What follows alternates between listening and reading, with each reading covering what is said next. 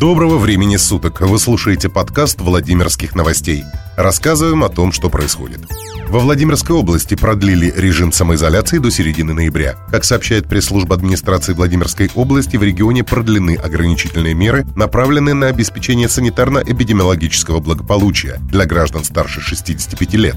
Для них сохраняется режим самоизоляции до 15 ноября. Отметим, что исключением может стать обращение за медицинской помощью, выгул животных не далее 100 метров от дома и поход до ближайшего магазина или аптеки.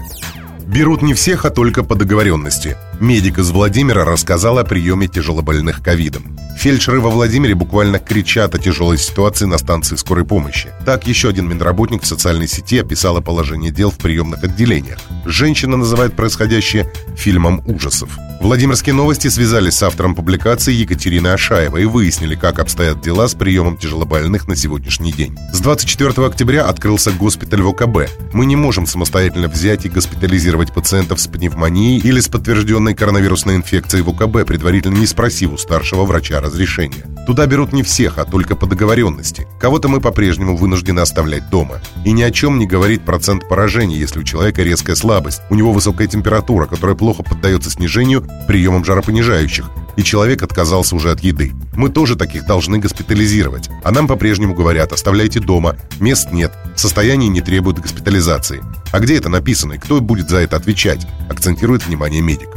Она указала, 50 выделенных мест в больнице Пиганова хватило на два дня. По словам Екатерины, за выходные меньше вызовов с температурой не стало. Если у пациента температура, то мы теперь прямо на вызове именно у данного пациента берем кровь из вены или из пальца и делаем ему тест на антитела к коронавирусу. Оцениваем результат через 15 минут, поясняет Екатерина. Тест показывает именно наличие антител. Бывает клиника коронавируса на лицо и на КТ матовые стекла, и процент поражения существенный, а тест отрицательный. Но надо сказать, и положительные результаты теста тоже есть, и их немало. Скорая помощь берет тест на антитела, их может и не быть, это особенности иммунитета. Что касается средств защиты для самих медработников, на отсутствие которых раньше жаловались, сейчас ситуация изменилась. СИЗами медики обеспечены, однако качество оставляет желать лучшего. Они рвутся на нас, как будто сделаны непонятно из чего. Многие уже с браком, молния без замка и прочее. Также фельдшер отметила, что каждую смену кто-то из коллег не выходит или уходит прямо со смены с температурой. На карантин, как пояснила Екатерина, никого больше не отправляют. Иначе работать будет совсем некому. Сипяги на всероссийских ограничениях по ковиду. Владимирская область работает на опережение. Владимир Сипягин прокомментировал постановление главы Роспотребнадзора о введении дополнительных мер противодействия распространению новой коронавирусной инфекции. Напомним, с 28 октября на всей территории страны вводится всеобщий масочный режим. Соответствующее постановление о дополнительных мерах по снижению рисков распространения COVID-19 в период сезонного подъема заболеваемости острыми респираторными вирусными инфекциями и гриппом подписано главным государственным санитарным врачом России Анной Поповой.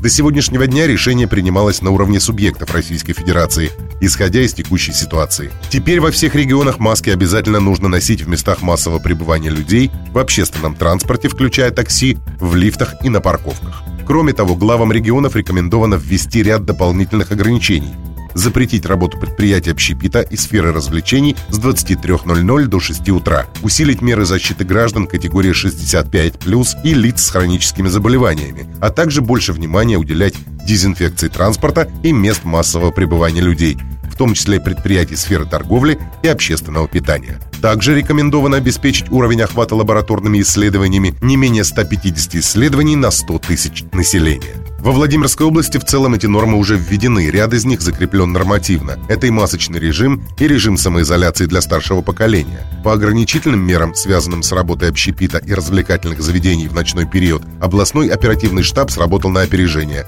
Причем запрет действует с 11 часов вечера до 8 утра. Что же касается уровня тестирования населения, на 26 октября он у нас составлял 150,25 на 100 тысяч населения, отметил Владимир Сипягин. Также Сипягин отметил, что в оперативном режиме отслеживается эпидемиологическая обстановка в школах региона. Многие российские субъекты решили перевести образовательные организации после осенних каникул на дистанционный режим. Решение по системе образования Владимирской области будет приниматься оперативным штабом с учетом уровня заболеваемости в регионе и рекомендаций специалистов. Заседание оперативного штаба провожу еженедельно при участии главного санитарного врача области. На этих заседаниях принимаются решения по реагированию на любые изменения эпидемиологической ситуации, сообщил Сипягин. Во Владимире начали сносить дома под новый район. Речь идет о планировке территории, ограниченной улицей Никитина, первым коллективным проездом, промышленным проездом, улицей Горького, муниципального образования город Владимир. Два двухэтажных дома на Горького 60А и первом коллективном проезде уже приговорили. Оба они расселены и опломбированы. На подъездных дверях висят навесные замки. В выходные там начался демонтаж крыш. На Горького уже избавились от хоккейной коробки. На этом месте будет многоэтажка с подземным паркингом. Летом компания «Ренова» предупреждала жильцов о ликвидации сараев, а по словам местных жителей, застройщик выкупал квартиры в старых домах за полтора миллиона однокомнатные и миллион восемьсот тысяч за двушку. Квадратные метры в новой многоэтажке будут намного дороже. По неофициальной информации цены будут начинаться от 60 тысяч рублей за квадратный метр. Это был подкаст Владимирских новостей. Берегите себя.